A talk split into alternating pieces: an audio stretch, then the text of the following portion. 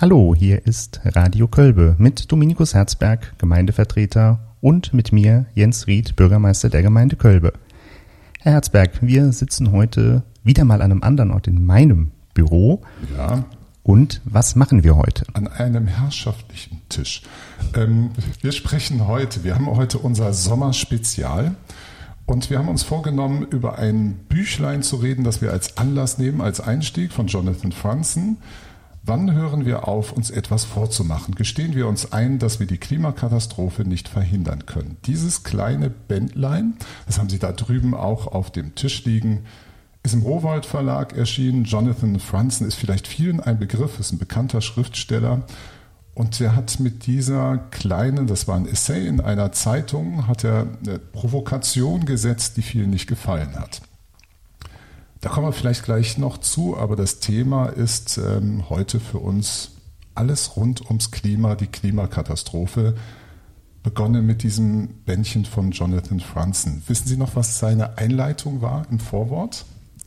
Im Vorwort ja, es ging um eine Radtour, die er 2019 von Berlin nach Jüterburg gemacht hat mit einem Freund, der dort ähm, den, äh, das Naturschutzgebiet äh, mitverwaltet und da werden sie Zeuge eines kleinen Waldbrandes, also nicht zu vergleichen mit dem, was gerade in äh, Südeuropa und in der Türkei passiert, aber es brennt. Wir haben uns das gar nicht so vorgenommen. Es ist erschreckend aktuell, was er dort beschreibt. Ja, auf jeden Fall. Er, er beschreibt in dieser Einleitung, in diesem Vorwort, wie sehr ihn dieses Thema auf einmal emotional gepackt hat. Er beschäftigt sich schon sehr, sehr lange mit dem Thema Klimawandel und Naturschutz, ist auch Vogelkundler, Liebhaber davon und sagt, diese Geschwindigkeit hätte ihn erschreckt, mit dem dieses Feuer sich ausbreitet und das ist in Vergleich zu dem, was gerade in Europa passiert und anderswo auf der Welt noch harmlos. Ja, also Geschwindigkeit, das ist ja auch in dem eigentlichen Essay immer so ein bisschen äh, sein Thema. Also in welchen Horizonten, Zeithorizonten muss man eigentlich denken und was erreicht man eigentlich wann oder kann man wann überhaupt erreichen? Und das ist schon eine interessante Perspektive, weil das ähm, im Vorwort sehr bildlich dargestellt ist, dass so diese üblichen Vorgehensweisen der Brandbekämpfung bei einem Waldbrand. Ne? Also dass man natürlich löscht, aber dass man auch so Schneisen schlägt. Und ähm, das fand ich eigentlich das Eindrücklichste, wie er beschreibt, wie das Feuer einfach über die Schneise springt. Ja. Also sie hat gar nichts genützt am Ende. Im Augenblick haben wir auch Waldbrände an ganz vielen Orten. Kalifornien, Italien, Griechenland, die türkische Mittelmeerküste, Sibirien, Finnland. Ich glaube sogar in Südafrika, irgendwo im südlichen Bereich von Afrika sind auch noch Brände es ist erschreckend aktuell. Ich hatte ähm, neulich auch gehört, ich glaube in den USA ist es so, was man durch die Corona-Krise an CO2-Einsparung hat, ist durch die Weltbra Waldbrände inzwischen wieder voll äh, kompensiert worden. Das ist ein dramatisches Thema. Ja, ich hatte, ähm, vielleicht das nur mal gerade ein, ein kleiner anekdotischer Ausflug. Ähm, ich hatte 2017 war das, in meinem alten Beruf sozusagen noch das Vergnügen, dass ich ähm, für, das, äh, für das Auswärtige Amt und das Bildungsministerium in Brasilien äh, war, an der Universität in Belo Horizonte. Hm, da verschiedene Sachen äh, gemacht und wir haben auch unter anderem über ja, die Vernichtung des Regenwaldes gesprochen. Und ähm, das war für mich also teils erschreckend, aber teils auch sehr erhellend, ähm, wie so die Wahrnehmung vor Ort ist. Also äh, die Brasilianer haben gesagt, ja, also haben so viel Wald, also da können Sie stundenlang drüber fliegen. Was macht denn das, wenn da was von wegkommt? Das ist doch nicht schlimm. So, und ich dann gesagt, ja, aber für das Weltklima, gesagt, also wer hat denn gesagt, dass Brasilien für das Weltklima zuständig ist? Ähm, also das sind einfach, auch sieht man, da sind äh, noch ganz, ganz viele äh, Prozesse nötig, um so etwas zu erreichen, was so eine Art gemeinschaftliches Handeln äh, am Ende ist. Und äh, ich sag mal, die politische Lage in Brasilien hat sich seitdem nicht verbessert. Äh, um nicht zu sagen weiter verschlechtert. Also da sieht man, das ist eine wirklich äh, globale Aufgabe. Wenn Jonathan Franzen schreibt, wann hören wir auf, uns etwas vorzumachen? Dieser Titel, gestehen wir uns ein, dass wir die Klimakatastrophe nicht verhindern können, ist eigentlich fast schon die beste Zusammenfassung seines ganzen Essays, würde ich sagen. Der Titel ist da sehr programmatisch in die Richtung. Weil er sagt aus seinen Erfahrungen, was er auch äh, vor an Essays geschrieben hat, er hat sehr viele böse Reaktionen darauf bekommen. einfach in dieser Klärung, dass er sagt, den Kampf gegen die Klimakatastrophe, gegen den Klimawandel haben wir längst verloren. Es macht keinen Sinn, gegen etwas versuchen, ein, er schreibt sogar ganz drastisch, einen Krieg zu führen, den man schon längst verloren hat. Er schreibt sogar einen totalen Krieg. Ja, das ist mir auch aufgefallen. Ich wollte es gerade vermeiden, das totale Krieg, weil ich das sehr martialisch finde an der Stelle und äh, ein fast hoffnungslos zurücklässt. Ja, aber ich glaube, er hat das sehr bewusst so äh, geschrieben, weil das so ein bisschen den Eindruck ist, den er vermittelt, dass ähm, es bestimmte politische, gesellschaftliche, auch andere Kräfte gibt, die ein Interesse daran haben zu sagen, also wenn wir jetzt alles Mögliche tun, also uns quasi völlig, vollständig und den vielleicht auch in dem Sinne total auf das Ziel fokussieren, den Klimawandel ja, was jetzt eigentlich? Darum, darum streiten wir uns ja eigentlich. Äh, umzukehren, aufzuhalten, zu verlangsamen, äh, hinzunehmen, dann äh, könnte man da noch irgendetwas erreichen. Ja. Und das ist ja genau das, was er bestreitet. Er schreibt nämlich, dass es ihn frustriert, die Botschaft der Klimaaktivisten, dass alles andere keine Rolle spielt, wenn man den Klimawandel nicht stoppt. Das raubt einem jede Hoffnung und er sagt, man könne dazu zwei Haltungen einnehmen. Entweder hoffen wir weiter, ich zitiere Ihnen mal gerade, dass sich die Katastrophe verhindern lässt und werden angesichts der Trägheit der Welt nur immer frustrierter oder wütender, oder wir akzeptieren, dass das Unheil eintreten wird und denken neu darüber nach, was es heißt, Hoffnung zu haben. Ja. Ja, also ich meine, das ist natürlich schon so eine, so eine Frage, so wenn wir jetzt mal von den Waldbränden weg nur wenige Wochen zurückgehen und denken an die Überflutung in Rheinland-Pfalz und Nordrhein-Westfalen, und auch an die vielen anderen äh, Umweltkatastrophen, die man in irgendeiner Art und Weise ganz sicher mit klimatischen Veränderungen in Verbindung bringen kann, wie genau auch immer das im Einzelfall dann sich verhalten mag, kann man natürlich schon fragen, ist das realistisch anzunehmen, dass wir insgesamt als Menschheit oder auch vor Ort etwas tun können, um das zurückzudrehen? Da muss ich sagen, wäre ich auch skeptisch. Ja, ich glaube, es scheint sogar so zu sein, dass wir uns damit ähm, muss ich das jetzt nennen, abfinden müssen. Die, die Klimaerwärmung wird in dem Sinne nicht zurückdrehbar sein. Es ist nicht so, dass wir unseren Planeten in den Kühlschrank stellen können, sondern wir haben den Föhn so angestellt, dass äh, inzwischen also unser Klima so verändert, dass nach allen Berechnungsmodellen, die wir haben, es zweifelsohne so ist, dass sich dieser Planet aufwärmen wird und er ist schon in der Aufwärmphase dabei. Also dieses Zurückdrehen ist überhaupt nicht mehr denkbar, sondern es ist nur noch eine Frage, können wir es einschränken, ja oder nein? Wird es jetzt zwei Grad warm oder wird es am Ende drei oder vier? Das scheint mir das Thema zu sein. Genau, und was das jeweils dann im Endeffekt bedeutet. Ich glaube, wir müssen uns auch vielleicht an der Stelle nochmal klar machen, dass die Prozesse, die jetzt zu diesem Klimawandel, äh, dieser Veränderung, also die Sprache verändert sich ja auch. Ne? Es war erst ein Klimawandel, dann war es eine Klimakrise, jetzt ist es mittlerweile eine Klimakatastrophe innerhalb weniger äh, Jahre geworden. Das sind ja Prozesse, die laufen ja auch nicht erst seit 10 oder 20 Jahren. Also das läuft ja schon sehr, sehr lange. Also da müssen wir ja mindestens mal ins 19. Jahrhundert zurückgehen mit der Industrialisierung, die nicht ganz unwesentlich dazu beigetragen hat, dass wir am Ende eben jetzt so wirtschaften, wie wir wirtschaften und so leben, wie wir leben. Und was ja die Probleme letzten Endes mit verursacht. Ja, das scheint so eine Kombination zu sein zwischen unserem Wirtschaftstreiben, unserem Handeln, Wirtschaftshandeln und, darum wird das ja immer verglichen, die Erderwärmung mit der vorindustriellen Zeit und der nachindustriellen Zeit auf heute. Da haben wir es einfach warm gemacht. Ja, weil eben durch die Nutzung von nicht nachwachsenden Brennstoffen, muss man jetzt sagen, also Öl, Gas äh, und auch eine ganze Reihe anderer Dinge, eben tatsächlich äh, nur etwas äh, freigesetzt wurde, aber wenig kompensiert wurde oder bis auch gar nichts kompensiert wurde. Man darf ja auch nicht vergessen, dass mit der Industrialisierung und auch, auch in der vorindustriellen Zeit ja schon es ja ganz breite Abholzung gab. Also auch quasi da der natürliche CO2-Speicher ist ja auch immer, immer weiter reduziert worden darf man ja auch nicht vergessen. Also das äh, und letztlich dann natürlich Kohle spielt eine ganz große Rolle äh, mhm. bei der, äh, diesen, diesen ganzen Prozessen. Da ist eben etwas in, in sehr, sehr vielen Jahren aufgelaufen, was man auch nicht einfach in wenigen Jahren wieder zurückdrehen kann. Ne? Das muss man sich, glaube ich, tatsächlich nochmal vor Augen führen. Wir hatten es eben schon, ne, dass Jonathan Franzen ja schreibt, diesen Krieg, den kann man nicht gewinnen gegen das Klima, weil es schon längst verloren ist. Das lässt einen hoffnungslos zurück. Wie haben Sie Franzen gelesen? Wie kriegt er die Kurve? Also mich haben eigentlich zwei Dinge ähm, doch ähm, über, ja, überrascht, vielleicht auch, aber ich finde zwei Dinge eigentlich ganz entscheidend, die er sagt. Das eine ist, ähm, dass wir uns eingestehen, dass es vielleicht nicht mehr darum geht, dass, äh, den Klimawandel umzukehren, sondern dass es vielleicht, ich sage jetzt mal bewusst erstmal äh, darum geht, mit den Folgen zu leben.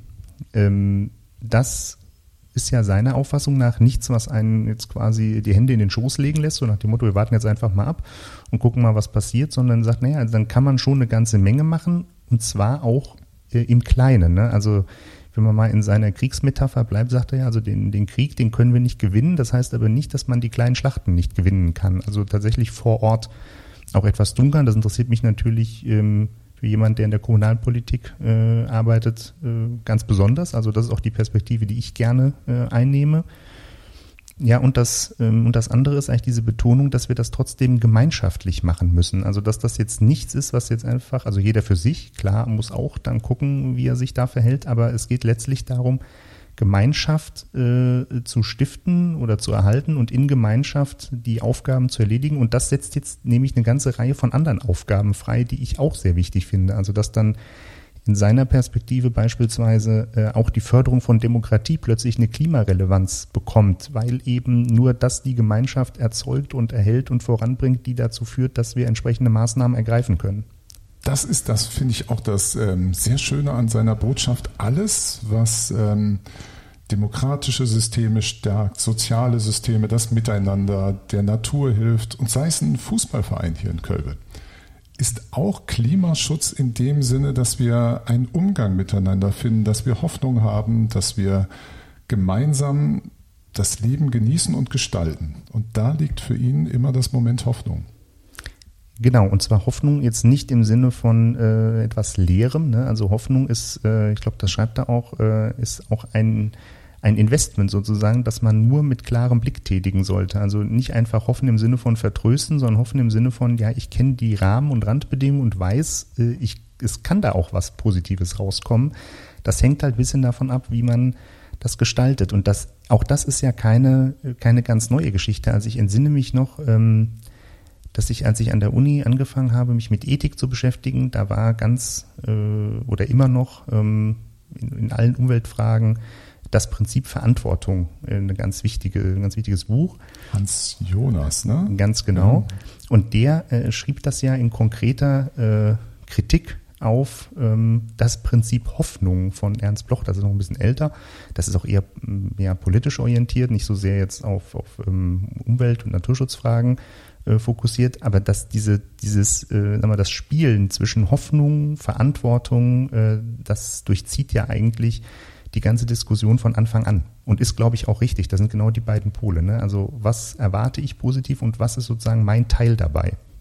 Das bedeutet jetzt für mich einmal, wenn ich Franzen richtig verstehe, ich würde es ein bisschen anders beschreiben. Das ist, was auch andere fordern, das ist die Anpassung an das Klima, was sich entwickeln wird.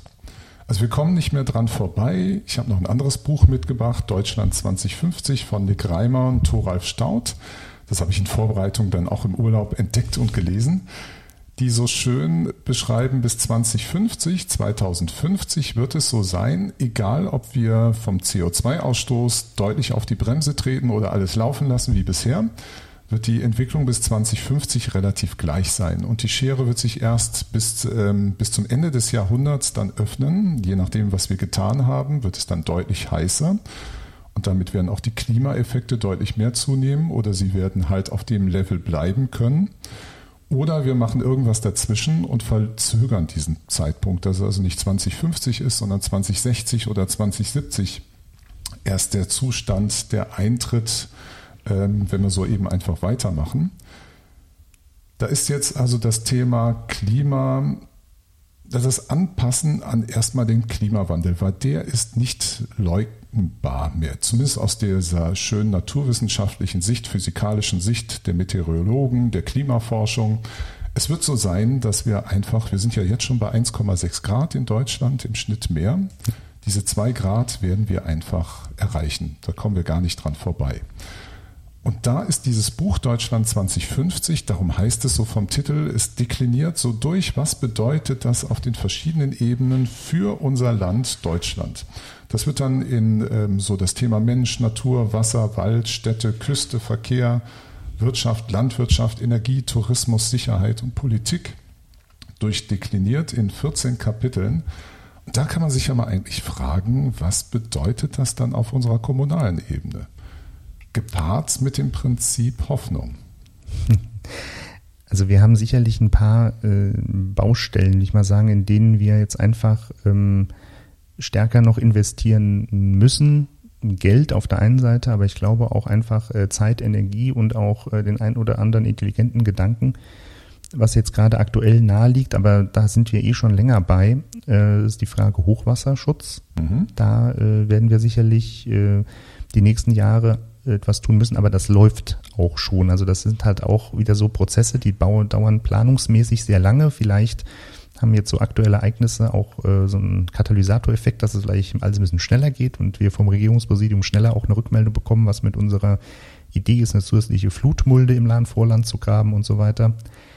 Ähm, das ist der eine Punkt. Der andere Punkt ist, wie ähm, motiviert man eigentlich eine Gemeinde dazu, ähm, im Klimawandel oder unter Voraussetzung des Klimawandels aktiv zu werden.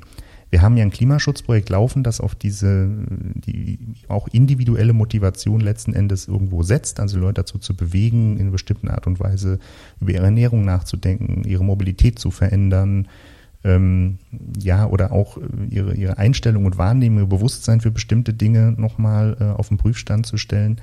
Das sicherlich auch äh, alles ganz wichtig. Auf der anderen Seite äh, ist es so, dass wir haben jetzt zum Beispiel in einer Kindertagesstätte in, in Bürlen äh, die Heizanlage ausgetauscht. Da wurde früher noch mit Öl geheizt, äh, jetzt haben wir ein anderes System.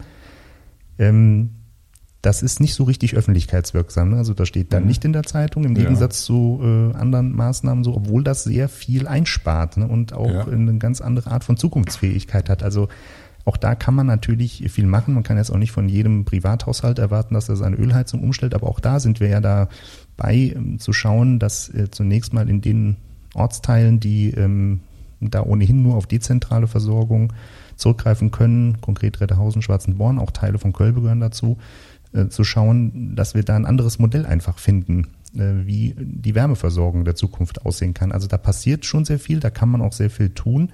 Das funktioniert aber alles natürlich nur, wenn die Leute auch mitmachen. Ja, und ich glaube, es gibt auch einen Moment, das wirkt für mich auch so, klar ist wichtig, darum wählt man ja auch Gemeindevertreter, die sich darum kümmern, die das auf dem Schirm für einen behalten. Aber es gibt doch eine Ebene, die wird uns alle betreffen. Ne? Die Sommer werden heißer, das heißt nicht, auch der Winter wird im Mittel wärmer werden, das heißt aber nicht, dass es nicht trotzdem sehr, sehr kalte Tage geben kann. Aber die Sommer werden deutlich wärmer. Unsere Gärten werden mit weniger Wasser auskommen müssen.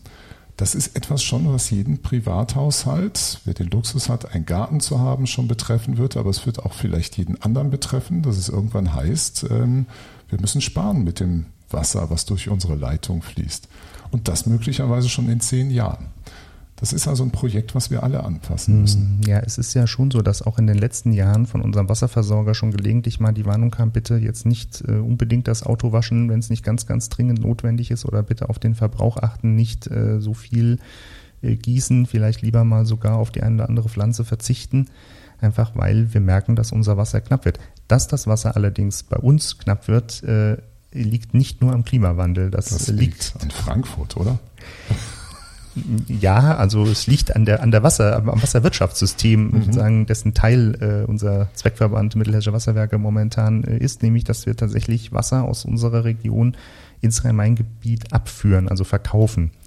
Und äh, das ist etwas, was ich schon jetzt nicht nur unter den äh, erwartbaren Veränderungen durch den Klimawandel, sondern auch generell ein bisschen kritisch sehe. Äh, weil selbst wenn wir mm, jetzt mal von ganz, ganz äh, starken Effekten des Klimawandels äh, absehen würden, ist es einfach so, dass dieses Wasser ja die Grundlage für den Burgwald ist, für die Landwirtschaft auf den höher gelegenen Flächen, also ein relativ hoher Grundwasserspiegel ist ja nicht ganz unwichtig. Und das ist schon schwierig. Das, ist ein, das wird die Kulturlandschaft letzten Endes auch verändern, wenn wir äh, weiterhin in diesem Maße Wasser abführen. Äh, andererseits, äh, und das ist eben dann nur so das Zwiespältige, die Tatsache, dass wir, ich glaube, es sind neun bis elf Millionen Kubikmeter pro Jahr, wenn ich das richtig erinnere, äh, abführen, das sorgt natürlich auch für eine gewisse Stabilität des Wasserpreises. Also das sind halt auch wieder so, ne, das mhm. sind alle so zwei Seiten. Und da muss man eben schauen, wie man das austariert. Aber ich glaube, in der Wasserwirtschaft, da müssen wir die nächsten Jahre wirklich auch noch einiges tun.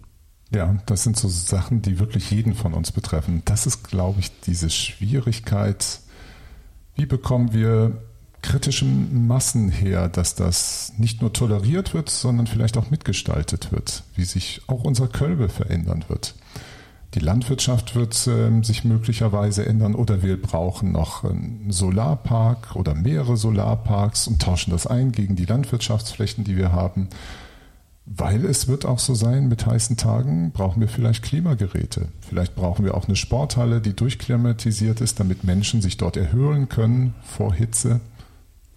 Ja, also das äh, halte ich für ein realistisches Szenario. Also das wird jetzt vielleicht nicht die nächsten ein, zwei, drei Jahre so dramatisch zunehmen, aber das ist genau die Perspektive, die man da auch einnehmen muss. Und da hat äh, Franzen, glaube ich, recht. Und das ähm, Buch, das Sie mitgebracht haben, geht ja auch in, die, in dieselbe Richtung. Wir müssen jetzt einfach mal davon ausgehen, dass wir die nächsten zwei, drei Jahrzehnte mit diesen Effekten irgendwie umgehen müssen. Und ähm, das lohnt sich auch sozusagen, da zu investieren, nicht zu sagen, na jetzt äh, halten wir mal ein bisschen durch und dann wird das ja alles irgendwie besser so. Das, darauf sollte man sich nicht verlassen, sondern wir müssen gucken, dass wir damit zurande kommen. Und äh, dann ist vielleicht es auch nötig, dass wir Kühlräume sozusagen äh, haben. Also dass dort, wo die gemeinschaftlichen Aktivitäten stattfinden, eben auch eine entsprechende äh, technische Ausstattung dafür sorgt, dass äh, sich das nicht aufheizt. Und ich glaube, wir müssen auch ein Motiv oder Modi finden, wie sich Politik oder gemein, größer gefasst die Gemeinschaft der Menschen aufteilt für verschiedene Problembereiche. Wir können gucken, was wir schauen können, verbessern können hier in Kölbe, wie wir uns anpassen können an das Klima. Aber ich glaube, Sie und ich, wir sind überfordert auf Bundesebene etwas zu bewirken. Das müssen wir delegieren an Menschen, die sich da engagieren.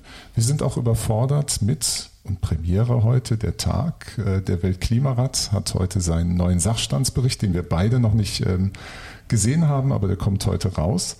Wir brauchen auch Menschen, die sich darum kümmern, was global passiert mit dem Klima. Ja, also ich drei Dinge vielleicht dazu. Das erste ist, ich glaube, ähm, wenn wir an, wenn wir Klima sagen, geht es nicht nur ums globale Klima. Es gibt auch sowas wie regionales und lokales oder Mikroklima. Auch das kann man ja verbessern. Und da sind wir hier als Gemeinde äh, sowohl zuständig als auch kompetent, das zu tun. Also wir können beispielsweise etwas dafür tun, dass sich Verkehrsflächen nicht so stark aufheizen, indem wir entsprechende Bepflanzungen am Rand vornehmen. Wir können, wir haben es ja gerade schon gesagt, durch technische Mittel äh, bewirken, dass die Räume, in denen Gemeinschaft stattfindet, äh, tatsächlich auch benutzbar sind, selbst wenn wir sehr, sehr heiße Tage haben. Wir können auch dafür sorgen, dass unser Wasser nicht so weiter sich verknappt, wie es vielleicht zu erwarten ist unter den gegenwärtigen Bedingungen.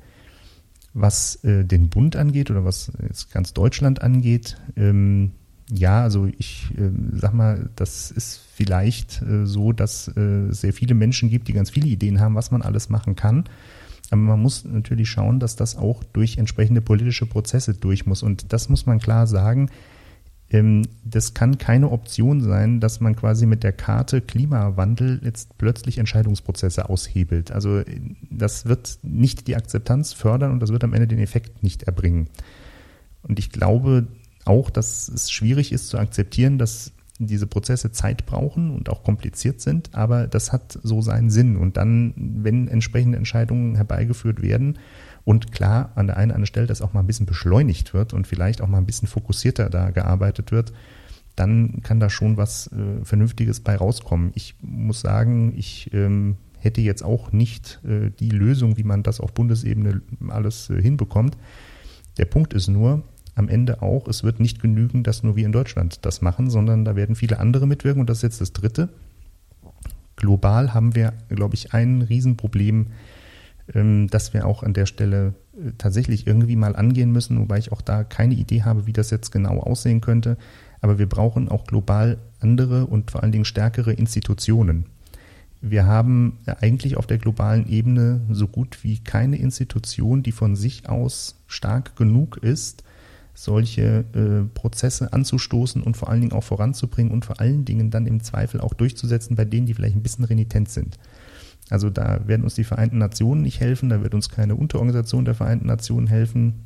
Da ist einfach derzeit äh, wenig da. Das wird sich irgendwie über Abkommen regeln müssen, die mit entsprechenden äh, Institutionen verknüpft werden. Ganz komplizierte Angelegenheit. Also auch das wird sehr viel Zeit brauchen. Man kann hoffen, dass durch den gefühlten und ja auch tatsächlichen Druck, jetzt auch wirklich mal etwas tun zu müssen, das Richtige tun zu müssen. Auch das ist ja so etwas, Franzen mehrfach sagt, man muss das Richtige tun. Was auch immer das ist. Ja, das sagt er ja nicht so ganz genau, ne? aber gut. Trotzdem ist das erstmal in dieser Formulierung richtig, man muss das Richtige tun. Ähm, nicht das, was einen beliebt macht, würde ich mal sagen, sondern das, was angesichts der Faktenlage das Richtige und Notwendige ist.